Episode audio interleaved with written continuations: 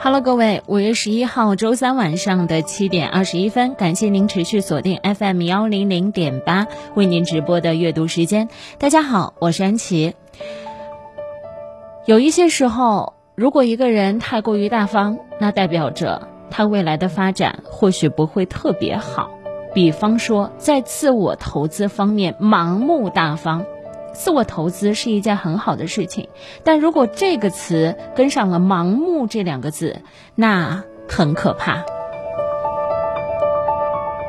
我不知道大家有没有这样的体验啊？就刚刚步入职场的时候，因为想要多考一些含金量比较高的证书，大家做了很多准备，花了很多钱和精力去选择精品课程，买了一大堆的教材、笔、本子，甚至为了方便还去买了 iPad，还有这种嗯。Mac 的啊电脑，在买这些东西的时候，我就幻想着拿到东西之后，我一定要制定一个严格的计划表，每一天的空闲时间必须安排的满满当当的。当时呢，刚刚工作，热情特别的高涨。现实的情况是什么呢？哎，每天下了班儿，因为是早班和啊下午六七点钟的一个班，回到家之后已经疲惫不堪了。回到家躺在床上，只想玩手机。平板电脑呢，就成了看剧和刷抖音的专用。网上买的视频课程，直到过期也几乎没有怎么打开过。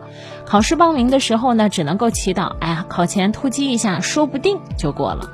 最后想考的证书几乎都没有拿到，钱就这么打水漂了。这样的事儿呢，不止在我身上有这样发生过，还有很多人。听别人说哪本书写得好，适合自己，立刻买回来。但是好几年过去了都没看。看到别人减肥成功了，立刻花大价钱给自己办了一张健身卡。但是，一年过去了，根本没去过几次。听别人说哪个护肤品效果好，立刻置办了一套。但是摆在那儿，一直懒得用。看来大家都会有这样的体验。其实我们在生活中大多数无谓的焦虑。原因是因为我们太想活成别人标配的样子了。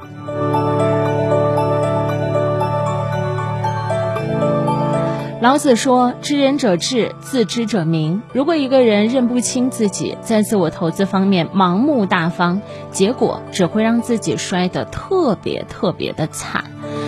想和大家分享的是什么呢？当我们从盲目的向别人攀比、学习、模仿的时候，我们把自己内心的世界向自己诚实的展开来，你就会知道自己想要什么。这几年呢，我觉得我身上有一个特别大的变化，是我开始为自己想要的东西更加负责了。这个负责指的是，我会在每一天的行程里、规划里写上它相应的样子。比方说，我想考在职研究生，这也是在去年二零二一年，我觉得我做的一个非常重大的决定。很多人都会觉得，哎，你看本科毕业四年多了，啊，怎么突然又想考研了？这不应该在你本科毕业之后立刻接着做的事儿吗？怎么工作之后还要考？一边工作一边考多难呀？有没有时间呀？还是只是想陪跑一下啊，混一个？哎呀，我今年也努力过了，这样的感觉，并不是的。当你非常清楚和清晰知道自己想要什么的时候，这个目标是你想要的，你就会因为这一种渴望和欲望不断的往前走。比方说，我去年准备的时间已经啊非常晚了，大概是在七月份的时候。六月份、七月份的时候做了这个决定啊，大概思考了一个月，不断的问自己：我是三天打鱼两天晒网，一时的冲动，还是我真的会为他付出很多的努力？好。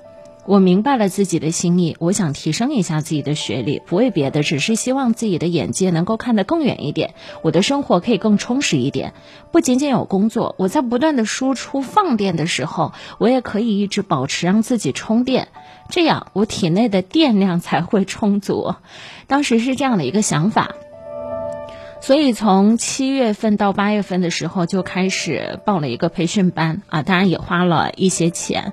花了钱之后呢，就会跟着老师，每一天很主动的问老师说：“哎，我现在进行到哪个阶段了？我什么时候要上网课了？我什么时候要给您语音打电话、视频沟通了？”还不断的修改自己的简历、自己的资料，还有自己以往的获奖经历和这么多年的一个履历，包括大学时候的一些成绩单。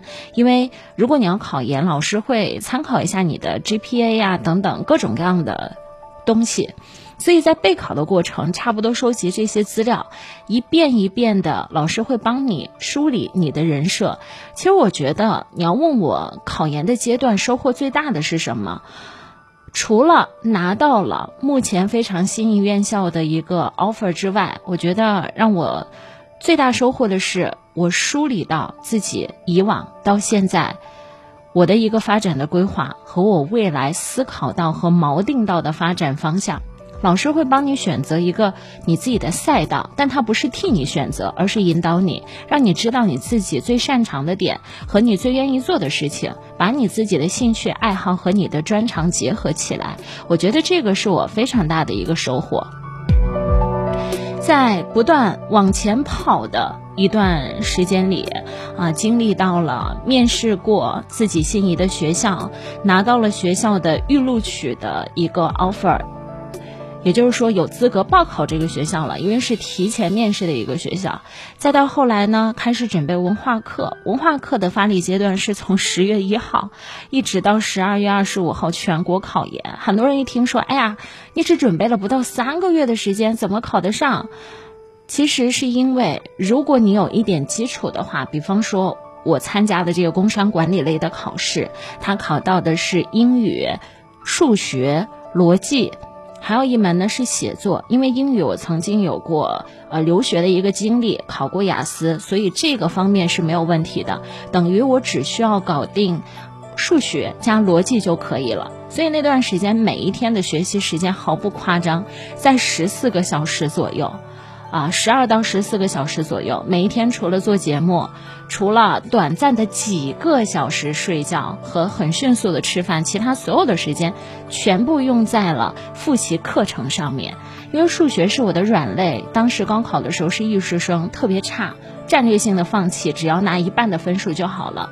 但逻辑的成绩我提高的非常高，如果按百分之来算的话，可能可以提高到。八十到八十五分的一个成绩，用两个多月的时间。现在再回望这一段过程，不会觉得自己有多棒，而是会觉得，当你有了一个目标，并且愿意为了他拼命努力的时候，你需要逼自己一把，再逼自己一把，坚持下来，你会看到自己想要的结果的。这是在整个备考过程呃备考过程当中最大的收获。当然。努力是不会白费的。我收获到了北京大学工商管理学院的啊研究生的录取通知书，当然它是一个在职的，所以有很多粉丝朋友问我说：“哎，安琪，你是不是要去北京念书了？”并不是，我会在深圳研究生院，哎，每个周末过去念书，周一到周五还是会在节目当中和大家互相陪伴着。我会觉得每个人的起点不同，比方说我。我的大学学历是专升本的，因为当年高考的成绩太差了，所以来到了专科，后来又直接升到了我本科的院校，就是中华女子学院的专科，升到了中华女子学院的本科。再到后来自己工作了几年之后，觉得我应该再提升一下自己的学历，所以一个专科起点，我可以够到通过自己的努力够到一个自己很心仪的大学。那电波前的您，为什么不可以呢？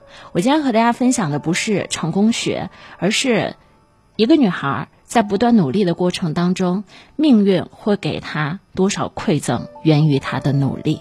您正在锁定的是为您直播的阅读时间。